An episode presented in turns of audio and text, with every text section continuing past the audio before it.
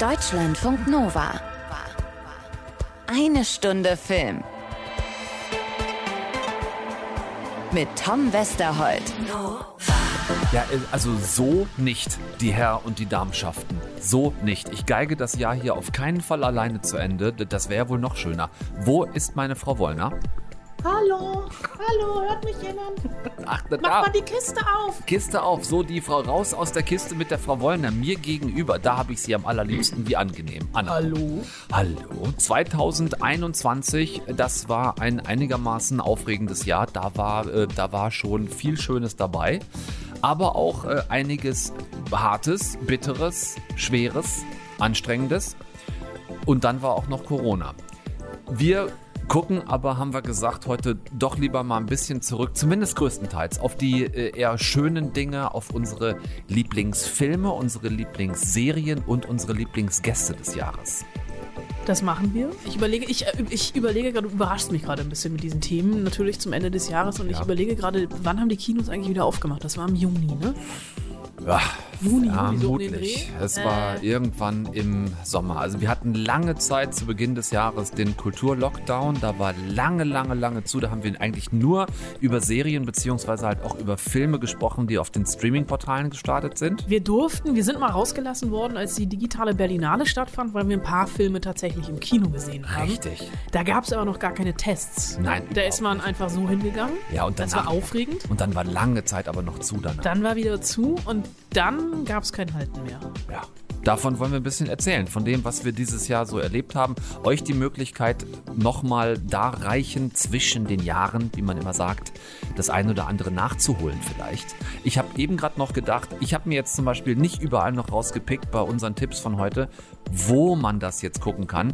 Ich würde ganz allgemein sagen, wer das noch nicht kennt, die Webadresse werstreamt.es. Ich Quasi meine Startseite. ich finde die sehr zuverlässig, also die könnt ihr euch merken, wer streamt.es, also wer streamt es. Da findet ihr sehr gut, wenn ihr Filmtitel oder Serientitel eingibt, wo die gerade auf welchem Portal, auch zu welchen Preisen die gestreamt werden. Das machen wir jetzt hier nicht auch noch extra. Das könnt ihr euch ein bisschen, bisschen könnt ihr auch mitarbeiten, könnt euch das selber raussuchen, finde ich. Aber ihr habt natürlich sowieso alle Filme, über die wir reden, auch schon gesehen. Bei ein paar Filmen ist es noch klar, die sind noch im Kino oder die sind auf Netflix. So, ne? Und äh, Serien wissen wir in der Regel auch, aber Stimmt, ja. Wenn ich dieses 2021 so in einem Satz zusammenfassen sollte, dann wäre das vielleicht Ene mene Miste, es rappelt in der Kiste, Ene mene Meck und du bist weg.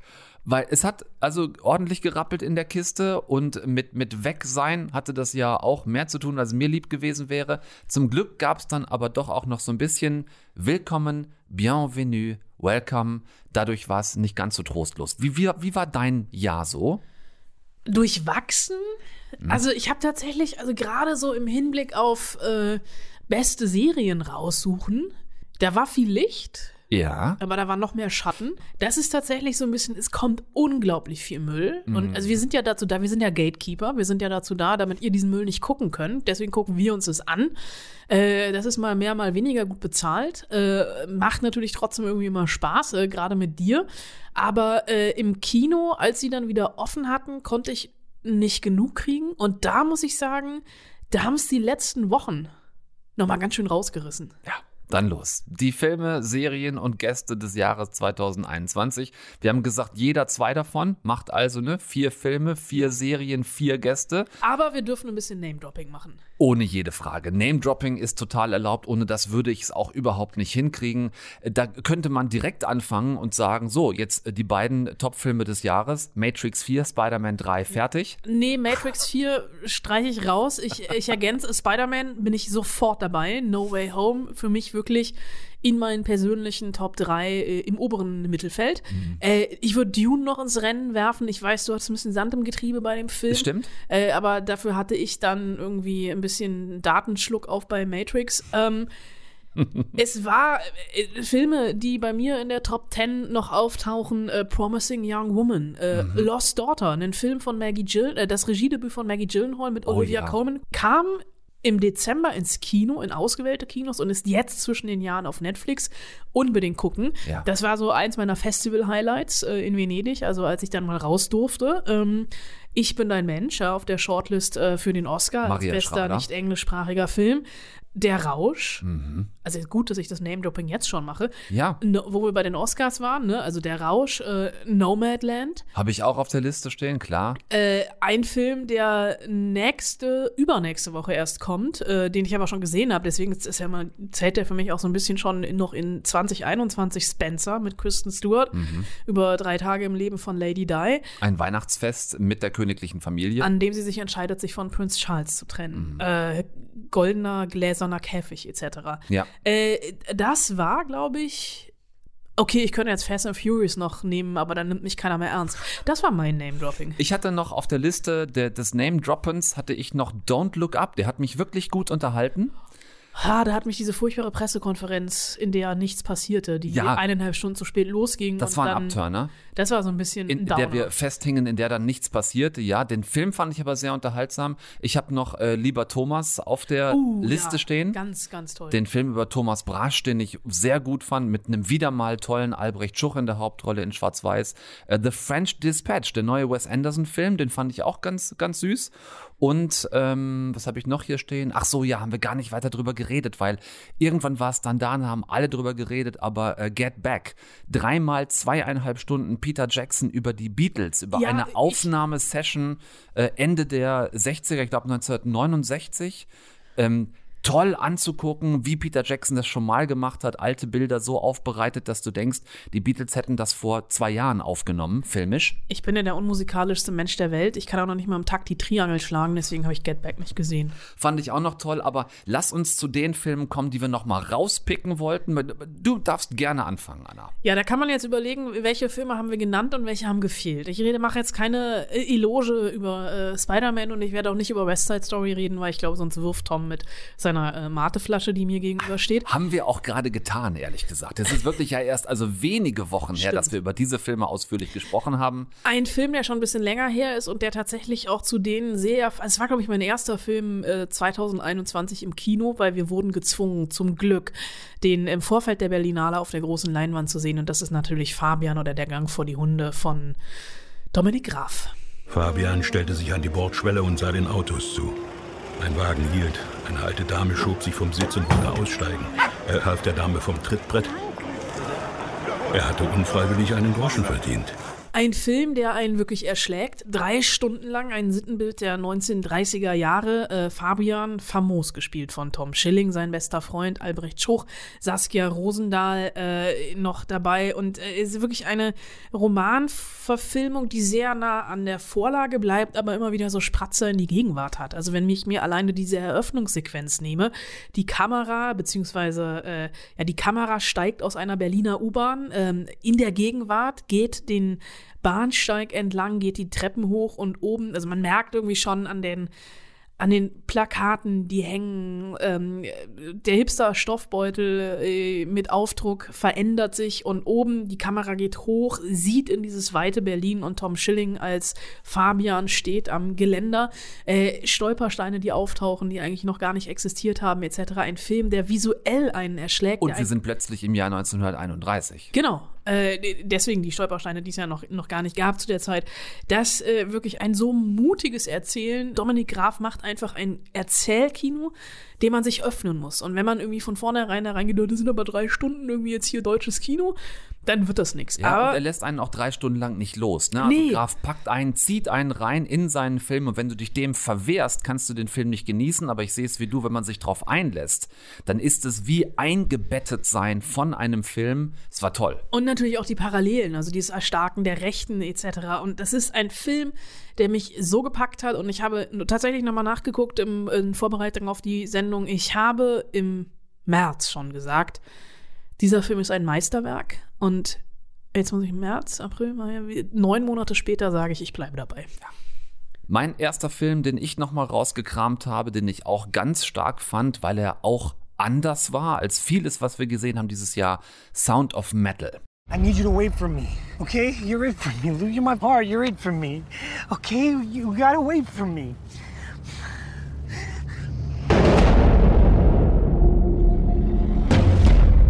Lustigerweise ein Film, den ich 2019 schon auf der Liste gehabt hätte, weil er lief 2019 schon in Toronto, ist aber bei uns irgendwie dieses Jahr erst äh, auf Amazon Prime rausgekommen, so ein bisschen untergegangen, vollkommen zu Unrecht. Ich weiß natürlich, du als Schlagzeuger hast dich natürlich verloren in diesem Film. Absolut, auch in der Dramatik des Films. Äh, Ruben, gespielt von Reese Ahmed, ist Schlagzeuger in einer sehr kleinen Zwei-Personen-Band zusammen mit seiner Freundin Lou. Die sind auf Tour und sind eigentlich kurz vorm ersten großen Durchbruch, haben eine tolle Zukunft augenscheinlich vor sich und da merkt Ruben aber nach und nach erst in so kleineren Aussetzern, dass offenbar irgendwas mit seinem Gehör nicht stimmt.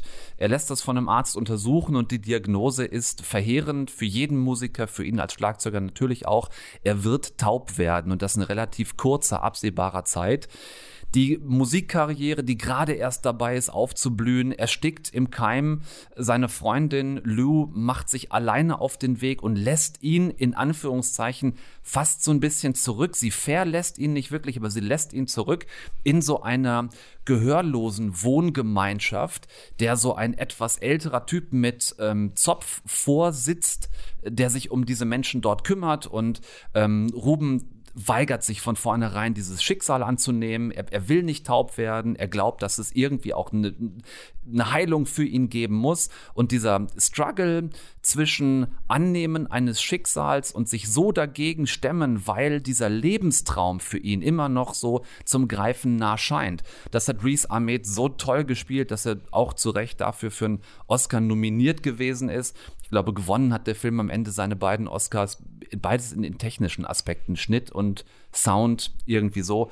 Aber toll gespielt, ein tolles Schicksal und vor allem für mich dieses, ähm, dieser, dieser Gehörverlust so toll dargestellt im Sound. Es gibt eine ganz tolle Szene, wo er Schlagzeug spielt und von jetzt auf gleich der Sound abreißt und in völliger Stille versinkt. Und das war im Kino ein toller Effekt, weil nur noch so ein ganz, ganz leises ein Kilohertz Piepen im Hintergrund zu hören ist. War ein Film, der mich sehr beeindruckt hat, der mich mitgenommen hat und äh, den ich gerne auch noch ein zweites Mal in diesem Jahr gesehen habe. Mein zweiter Film äh, ist auch schon äh, im Netz äh, zu sehen, äh, bei Netflix, eine Netflix-Produktion lief in Venedig äh, beim Filmfestival und zwar der neue Film von Jane Campion, The Power of the Dog.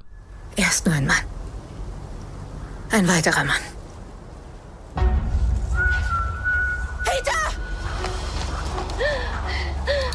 Haben wir auch hier drüber geredet, noch gar nicht vor, äh, gar nicht vor so allzu langer Zeit. Der lief, glaube ich, Ende November im Kino und ist seit Mitte Dezember auf Netflix ähm, ein Western äh, mit Benedict Cumberbatch, äh, Jesse Plemons, Kirsten Dunst und Cody McPhee. Eine Romanverfilmung. Ich habe es in diesem Jahr offensichtlich mit Romanverfilmungen und es haben viele geschrieben, es ist so ein bisschen das neue Brokeback Mountain, was natürlich totaler Quatsch ist, äh, weil es hier zwar sehr subtil, sehr unterschwellig auch um äh, eine im Film nicht ganz so explizit angedeutete Männerfreundschaft geht, beziehungsweise der Mentor von Benedict Cumberbatch, der hier einen äh, der beiden Brüder spielt, um die es geht, Phil und George, die eine ähm, Rinderfarm haben äh, und äh, Benedict Cumberbatchs Figur äh, sehr darauf bedacht ist, seinen eigenen Weg zu gehen. Es äh, duscht zum Beispiel nicht. Es gibt eine Szene im Film, wo er sich nackt in einem See wäscht. Das ist jetzt nicht da, das ist nicht ausschließlich der Grund, warum der bei mir ganz oben ist in diesem Jahr. Äh, aber wie hier wirklich mit Männlichkeitsbildern umgegangen wird, äh, wie Benedict Cumberbatch, wie Cody McPhee das spielen, wirklich Benedict Cumberbatch, der ganz viel in eine Geste liegt, erlegt, als er über einen Sattel streicht, etc. Es ist äh, für mich äh, wunderschöne Bilder, auch in Neuseeland gedreht, der Heimat von Jane Campion. Ich habe sofort Sehnsucht bekommen, auch mal wieder dahin zu fahren. Ist leider nicht möglich.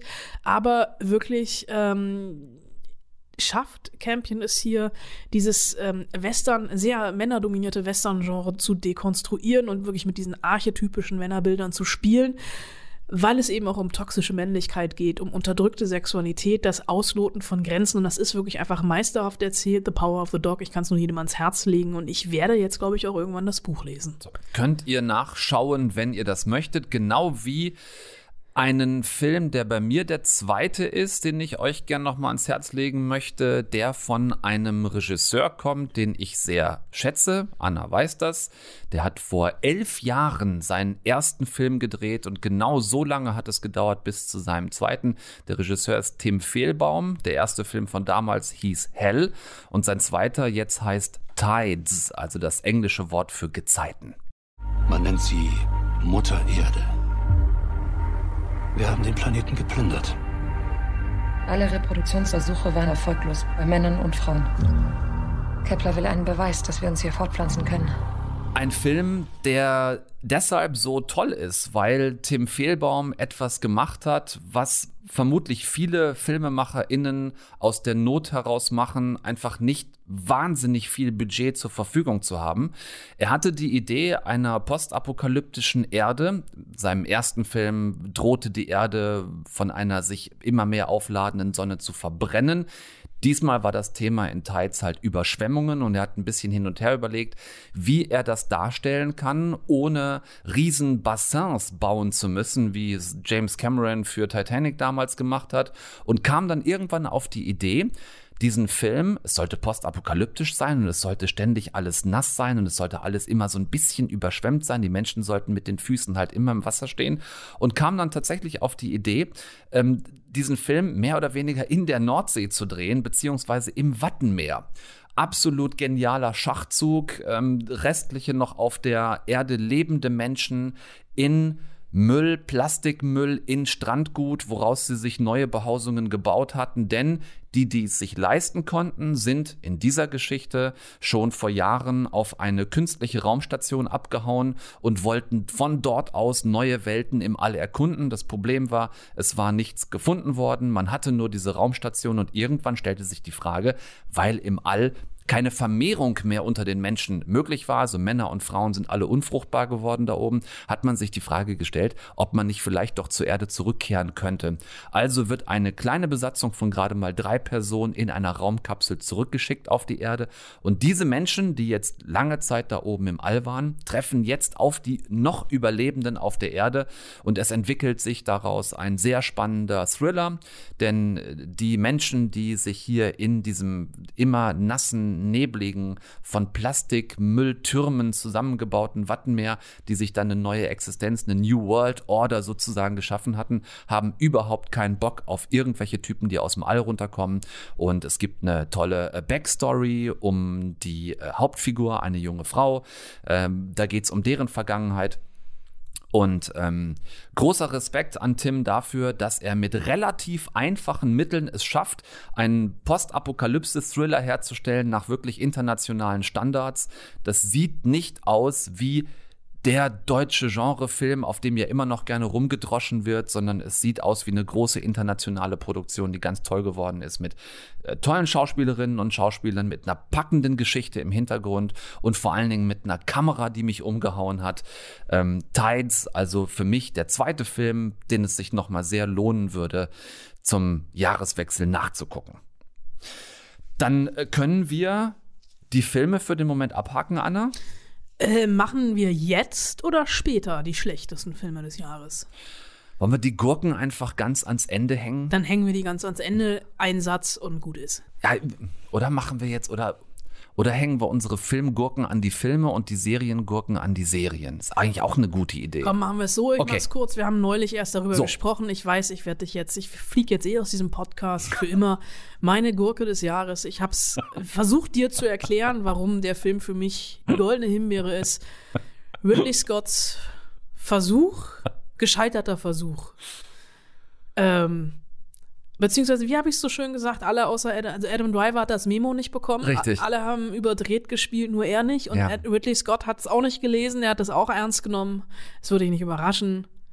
House of Gucci. Ja, das äh, überrascht mich auch nicht weiter. Ich hätt- möchte diesem Film auch keine Oscars an die Brust heften in Form von, äh, von virtuellen Orden oder sowas. Nee, ich fand den nicht ganz so schlimm wie du. Mich hat der auf so einer Ironieebene, die es ja wohl ne, nach deiner Analyse laut Ridley Scott überhaupt nicht gibt, aber auf so einer Ironie, auf so einer gedachten Ironieebene fand ich den einigermaßen unterhaltsam. Ich bin einfach grandios gescheitert. Also du musst ja auch mal erstmal So. den Arsch in der Hose haben, Ja. so zu scheitern, aber es ist trotzdem für mich deswegen leider der schlechteste Film des Jahres. Ähm, mein schlechtester Film des Jahres ist ganz definitiv Cry Macho. Das ist der letzte Filmversuch Clint Eastwood, ne? von Clint Eastwood gewesen. Er als ehemaliger Rodeo-Cowboy, ich sage noch mal kurz, der Mann ist mittlerweile über 90 Jahre alt. Er als, als gealteter Rodeo-Cowboy, der in der Schuld steht seines ähm, ja, ehemaligen Chefs, sage ich jetzt einfach mal so, ähm, und soll dessen Sohn aus den Klauen der furchtbaren Mutter des Sohnes retten. Die ist eine Drogenbaronin in Mexiko, also dieses klassische äh, South American Mexican Border Ding, dieses über die Grenze nach Mexiko, dort jemanden raushauen und es ist einfach nur unfassbar peinlich, wie Clint Eastwood mit 90 Jahren und klappriger Gestalt es mit den Personenschützern dieser Drogenbaron Mutter aufnimmt und also der, der Film ist ist eine, eine maßlose Selbstüberschätzung von Eastwood, der meinetwegen hier hätte Regie führen dürfen, aber die Hauptrolle anders besetzen hätte müssen als mit sich selbst. Er ist maximal rassistisch, der Film. Er ist maximal frauenfeindlich, dass also diesem, laut, laut seinem eigenen Buch und seiner eigenen Regie, diesem 90-jährigen Greis, irgendwelche Anfang äh, mit 40-jährigen Frauen hinterher sabbern, weil er ja so ein cooler Typ ist und er dann mit einer von denen auch äh, so eine ja, Beziehung will ich das nicht nennen, aber so eine, so eine Liaison oder so ein Techtelmechtel anfängt. Also dieser Film ist auf ganz vielen Ebenen furchtbar peinlich und ich möchte bitte, dass Clint Eastwood anfängt, sich auf seinem Lebenswerk verdientermaßen auszuruhen. Er hat viele tolle Filme gedreht, aber er soll bitte einfach keine weiteren Filme mehr machen. Es reicht. Tom Kurz. Wir wollten kurz über die Gurken des Jahres sprechen. Ja, ich rede mich in Rage. ich merke schon. Das ist okay. Lass uns zu den Serien schwenken. Ja. Äh, lass uns zu den Serien schwenken und da kommt bei mir überraschenderweise an erster Stelle eine, du wirst es an, Romanverfilmung, nämlich The Underground Railroad, geschrieben von Colson Whitehead und inszeniert von Barry Jenkins. Wo sind sie hin? Diejenigen, die fliehen und nie zurückkehren. Hier werden wir nichts außer Leid finden. Schmerz und Leid mehr nicht. Es ist Zeit, dass wir verschwinden. Es ist äh, eine, eine, Sklavengeschichte, ähm, Flucht über das titelgebende Underground Railroad System. Ähm, tatsächlich diese historische Fluchtroute, die aus Verstecken oft in den Häusern weißer Familien bestand, die sich so gegen die Sklaverei aufgelehnt haben. Und ähm, Whitehead im Buch und Jenkins in der Serie, die haben das ein bisschen märchenhafter interpretiert, weil es hier wirklich ein funktionierendes unterirdisches Eisenbahnnetz ist. Man braucht eine Fahrkarte, um dieses äh, fahren zu können. Äh, man muss seine eigene Geschichte erzählen, um überhaupt sich zu qualifizieren, aufgenommen zu werden. Und es sind ähm, zehn Folgen und eigentlich hätte The Underground Railroad bei mir auch bei bester Film bzw. beste Filme des Jahres auftauchen können, denn jede Folge hat solch eine emotionale Wucht, äh, erzählt jeweils eine Station bei der ähm, der Hauptfigur, ähm, äh, Cora, ein junges Mädchen, die eben äh, von einer Plantage flieht aus den Fängen eines Sklavenhalters. Und ähm, jede, es ist eine Serie, die kann man nicht bingen. Also du kannst jetzt nicht sagen, hey, es ist Wochenende, ich gucke jetzt zehn Folgen Underground Railroad. Es, es sei denn, man ist ganz furchtbar masochistisch. Es funktioniert einfach nicht, weil das so weh tut und das so bestialisch ist. Es ist aber auch so teilweise bestialisch schön. Also wir kennen das ja. Also dieses, also so, so Bilder, das gab es auch bei 12 Years a Slave etc., dass du dann wirklich die, diesen Kontrast die, diese Kontraste hast und damit spielt die Serie auch extrem und es ist, ähm, man muss jede Folge für sich wirken lassen. Ähm, es ist bildgewaltig, es ist unglaublich gut fotografiert. Der Kameramann heißt James Laxton und ähm, sie zwingt uns wirklich zum Hingucken und ist noch mal viel viel intensiver als 12 Years a Slave und Co. Und auch hier habe ich noch mal nachgeguckt. Sie ist bei uns im Mai auf Amazon Prime gekommen und im Mai habe ich gesagt die Serie des Jahres und ich bleibe dabei. So. Ich möchte gerne mit etwas anknüpfen, das ein wahnsinniger Themensprung ist und zwar überhaupt nicht dazu passt, aber Gott sei Dank geht es ja darum, auch äh, heute hier nicht. Eine meiner Top-Serien des Jahres ist eine Doku-Serie, die trägt den Titel Shiny Flakes. Wie wird ein Max zu Shiny Flakes? Gab nicht den Moment, wo man sich sagt, oh, wie krass ist das denn, sondern viel eher, Wow, wie krass ist das denn? So im positiven Sinne. Ein Tätertyp wie Herr Schmidt ist mir bisher nicht begegnet. Einer der größten Drogenfunde in der deutschen Geschichte fand 2015 in einem Leipziger Kinderzimmer statt. Und zwar nicht, weil dort die Eltern des Kindes Drogen in irgendwelchen Teddys oder Puppenhäusern versteckt gehabt hätten, sondern weil der 19-, 20-jährige Bewohner dieses Kinderzimmers ähm, Maximilian S. dort einen der größten Online-Drogenhandel der Welt aufgezogen hatte. Unfassbar die Geschichte an sich. Du weißt, sie wurde dann später Vorlage für How to Sell Drugs Online Fast. Ähm, diese Serie, die auch sehr erfolgreich auf Netflix gelaufen ist. Und jetzt in diesem Jahr hat sich die äh, Dokumentarfilmerin Eva Müller dran gemacht, diese wahre Geschichte, die dahinter steckt, zu erzählen. Hat es irrsinnig toll gedreht. Die haben in einer riesen Lagerhalle das Kinderzimmer von Maximilian S. wirklich originalgetreu nach Fotos nachgebaut und haben diese ganze Doku-Serie mit dem mittlerweile aus der Haft entlassenen Maximilian S in dieser Kinderzimmerkulisse nachgestellt. Das heißt, der hat da an seinem Rechner gesessen, der hat erzählt, wie er im Darknet diese Website aufgebaut hat, Shiny Flakes, über die er Tonnen von Drogen verkauft hat, Drogen im Wert von mehreren Millionen äh, Euro. Und es ist irrsinnig, sich anzugucken, auch Interviews mit Staatsanwaltschaft, mit dem ähm, ermittelnden, äh, mit den ermittelnden äh, Polizei, wie, wie heißen denn die da? Die, die, der, also Ermittler? Ermittler. mit den ermittelnden Ermittlern. So. Ja, ich weiß also, ja nicht, wo du hin willst. Staatsanwalt nach Hause, Anna. Ich möchte ganz dringend nach Hause. Ähm, Staatsanwaltschaft, Ermittler, auch Verteidiger von Maximilian S. Wirklich in tollen Interviewkulissen. Die haben denen also wirklich Büros nachgebaut. Es sieht toll aus. Ähm, es ist spannend ohne Ende. Für mich eine Doku-Serie, eine der besten Serien des Jahres. Dann mache ich weiter mit meiner zweiten Lieblingsserie in diesem Jahr und ich lasse das Niveau ein bisschen sinken. Ich habe sie mir tatsächlich ausgewählt, weil ich einfach sehr, sehr viel Spaß hatte beim Gucken und ich umfasse da einfach mal beide Staffeln. Es ist natürlich nichts Großartiges, es ist einfach nur äh, äh, die deutsche Version eines, Ameri äh, eines weltweit gut funktionierenden Comedy-Formats auf Amazon Prime und die Serie heißt LOL Last One Laughing. Wie bringt man zehn Spaßgranaten zum Verzweifeln? Mit nur einer Regel.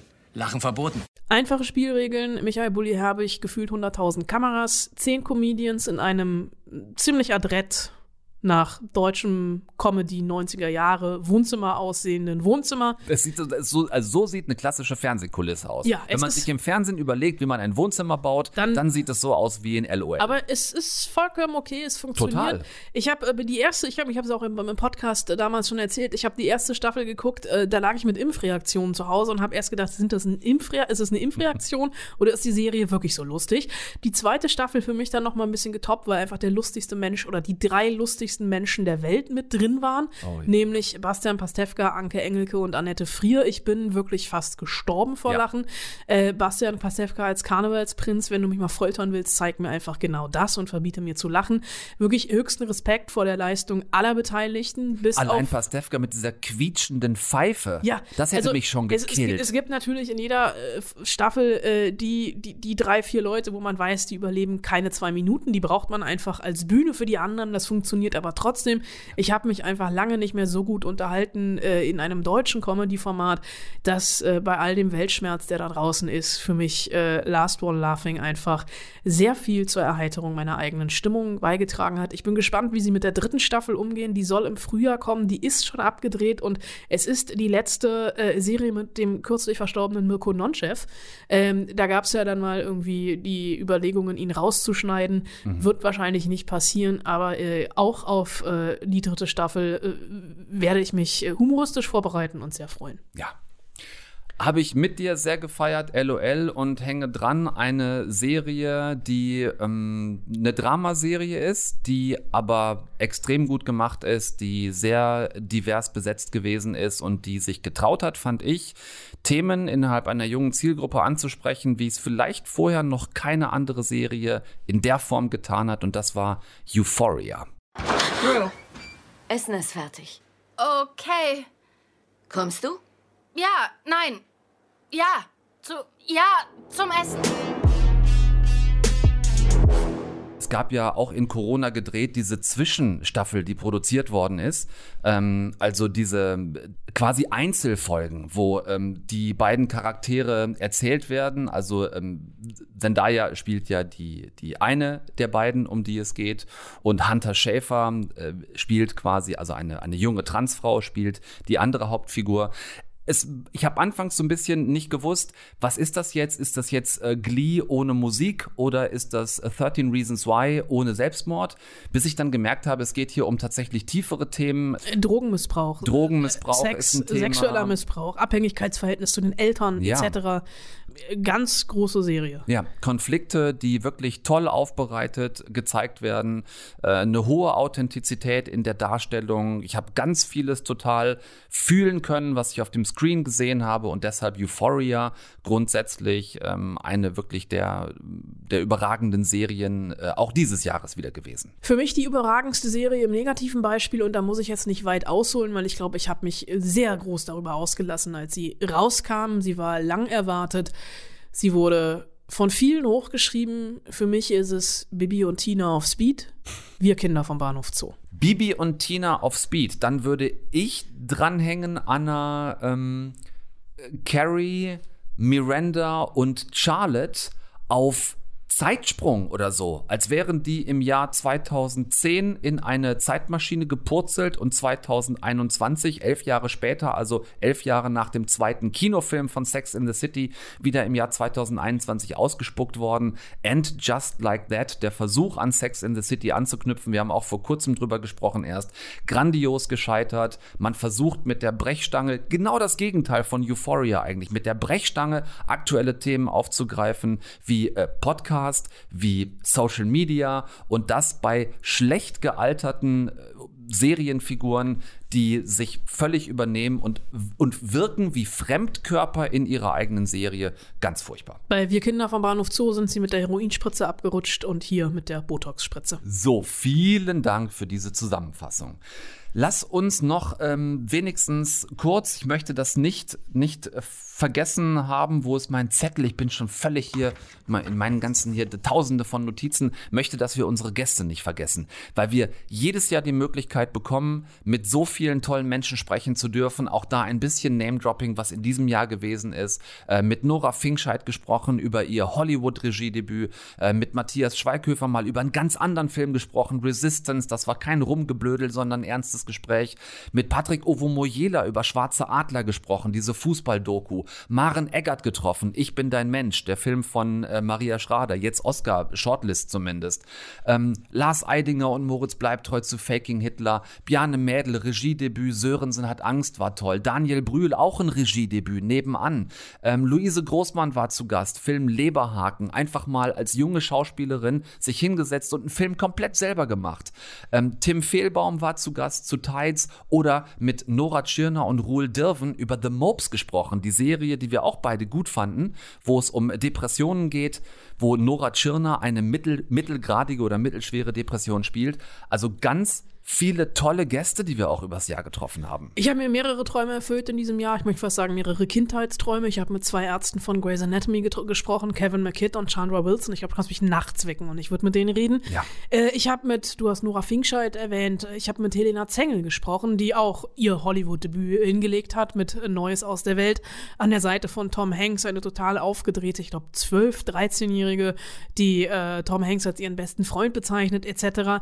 Äh, der andere Traum, den ich mir erfüllt habe, ich habe mit einem sehr muffigen, muffeligen Jeremy Renner gesprochen. Äh, Hashtag Jeremy Renner, Jeremy Renner hat ausgedient. Ich suche übrigens immer noch nach einem Ersatz. Ähm, ich hab, wir werden einen finden. Äh, das Interview hören wir erst im nächsten Jahr, weil der Film im nächsten Jahr kommt. Benedict Cumberbatch äh, war von meinem Sohn verzückt, äh, der auf meinem Schoß saß. Ich hatte die Kamera aus, dann war die Kamera auf einmal an und er war äh, sehr wehmütig, weil er in dem Moment seine eigenen Kinder etwas vermisst hat.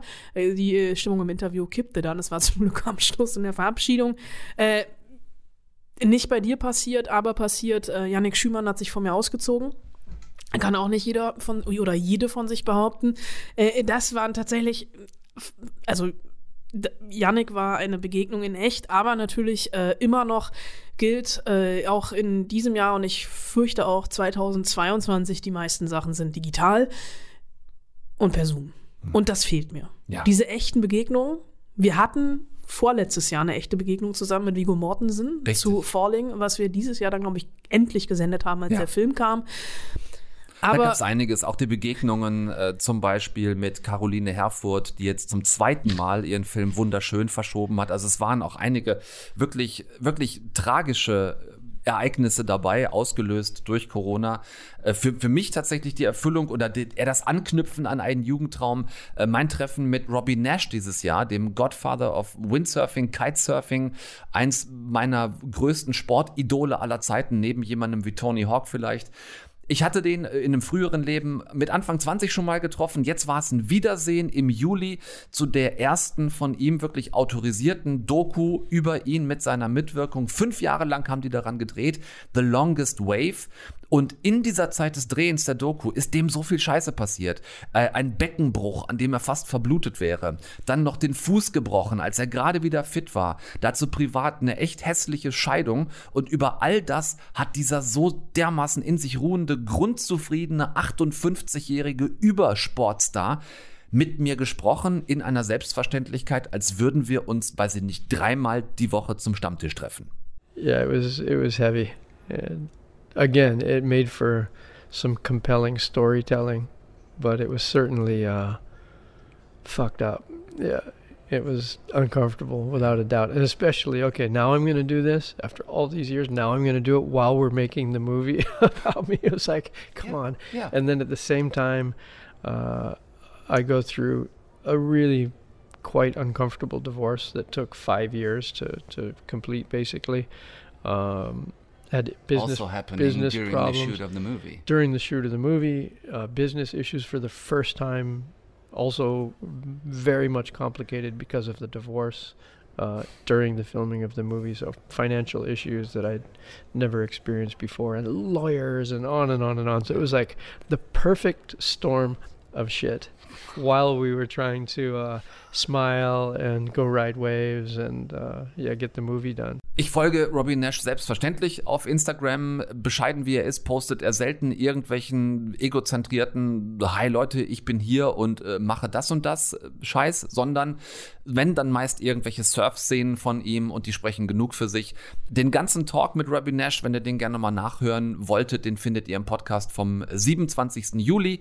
Das ist eins meiner Highlight-Treffen dieses Jahr. Kurz der Hinweis darauf, ähm, ich habe festgestellt, dass in den, ähm, in den, in den Podcast-Streaming-Diensten, also als Beispiel Spotify, iTunes und andere, dass wir da wohl immer nur einige Wochen in der Historie zurückgehen. Aber auf deutschlandfunknova.de, also bei uns auf der Homepage, da findet ihr alle eine Stunde Films über Jahre zurück und da würdet ihr dann auf jeden Fall auch dieses äh, Interview finden. Und da haben wir eben schon kurz drüber gesprochen, äh, Stichwort Serie. Eva Müller, die Macherin von Shiny Flakes, Dokumentarfilmerin, quasi auch Kollegin, sie ist äh, WDR-Journalistin auch, ist eine ganz tolle, ist eine coole Frau. Ähm, und hat mich nicht nur mit ihrer Serie über diesen Kinderzimmer-Drogenbaron Maximilian S. umgehauen, sondern auch mit ihrer Art darüber zu sprechen, wie sie den ganzen Fall recherchiert und vorbereitet hat und sich dann selbst immer wieder gefragt hat, ob das, was sie mit ihrem Team da dreht, ob das wirklich alles real ist es ist tatsächlich so, dass wir auch im Schnitt ganz oft da saßen und sagten, eigentlich müssen wir permanent ein Insert einblenden, alles echt, weil man das teilweise nicht glaubt, auch die Anekdoten und die, die Dinge, die er erzählt, aus was in seinem Kinderzimmer passiert ist, dann haben wir ja. teilweise echt unterbrochen und gesagt, das ist nicht dein Ernst, dass du die Drogen auf eine Xbox gelegt hast ein Feuer auf deinem Fernseher gemacht hast, damit der Schimmer ordentlich ist und dass die Fotos gut werden. Das kann man sich, das denkst du dir doch, wenn du es als Drehbuchschreiber ausdenkst, sagen dir die Leute, das kann doch nicht sein. Also in Sachen Pre-Production eines Drehs, in Sachen Recherche, äh, Kulissenbau, Kamera hat Eva Müller mit Shiny Flakes für mich wirklich einen neuen Doku-Standard gesetzt. Eine großartige Doku geworden und sie eine großartige, äh, tolle, spannende Frau. Auch hier die Empfehlung, hört euch gerne den ganzen Talk nochmal an. War in der Eine Stunde Film im Podcast vom 3. August. Da wollte ich gerne noch drauf hinweisen. Liebe, liebe, liebe Anna. Lieber Tom. Ach, das war so schön mit dir. Und es ist ja Gott sei Dank, Gott sei Dank ist es ja auch im Endeffekt wieder nur ein Abschied für eine Woche, ne? Ja. Wir sehen uns nächstes Jahr. Genau. Wir hören uns nächstes Jahr. Also wir sehen uns. Genau. Wir alle anderen, wir hören uns wir nächstes hören uns Jahr. Nächstes Jahr, genau. Äh, dann kann ich jetzt schon sagen, mit Penelope Cruz und Matthew Vaughn. Ja. Vermutlich. Ich denke auch, wir werden, weil wir das heute nicht geschafft haben, wir wollten heute in Ruhe ein bisschen aufs Jahr zurückschauen. Aber wir gucken dann auch nächste Woche mal, ne, was da so kommt. Wir, ich, ich wollte nur kurz mal teasen, dass wir vielleicht, äh, vielleicht einen kurzen Abstecher mit dem, äh, mit dem Besen in Hogwarts machen. Ah ja, stimmt. Dass wir da vielleicht kurz vorbeischauen. Ja, da gibt es so, da gibt's so, eine, gehört? so 20 Jahre Re- Reunion. Genau, die Stars Was von damals Friends kann, das können die Harry Potter Leute schon lange. haben sie sich offenbar gedacht und haben sich auch getroffen. Äh, 20 Years After, da werden wir vielleicht kurz mit euch vorbeifliegen. Offen Butterbier. Auf ein Butterbier, ganz genau. Und ähm, gucken, was das neue Jahr so zu bieten hat. Ähm, mir hat das jetzt Rumme Jahr, so sagt man, glaube ich, in der Fachsprache. Ja. Das jetzt Steht Rumme auch Jahr so im Duden. hat mir eine wieder mal eine verlässliche, tolle Anna Wollner beschert. Dafür danke ich dir von Herzen. Ich sage vielen Dank. Allen anderen von euch danken wir fürs Zuhören, für die neugierigen Ohren jede Woche. Im Jahr 2022 wird es weitergehen mit neuen Filmen, neuen Serien, einer, einer immer noch neuen Anna Wollner. Und einem immer noch neuen Tom Wester heute. So machen wir es. Bleibt gesund, passt auf euch auf, guckt nichts, was wir nicht auch gucken würden. Macht es gut und tschüss zusammen. Hauptsache es Film. Deutschlandfunk Nova. Eine Stunde Film. Jeden Dienstag neu. Auf deutschlandfunknova.de und überall, wo es Podcasts gibt. Deine Podcasts.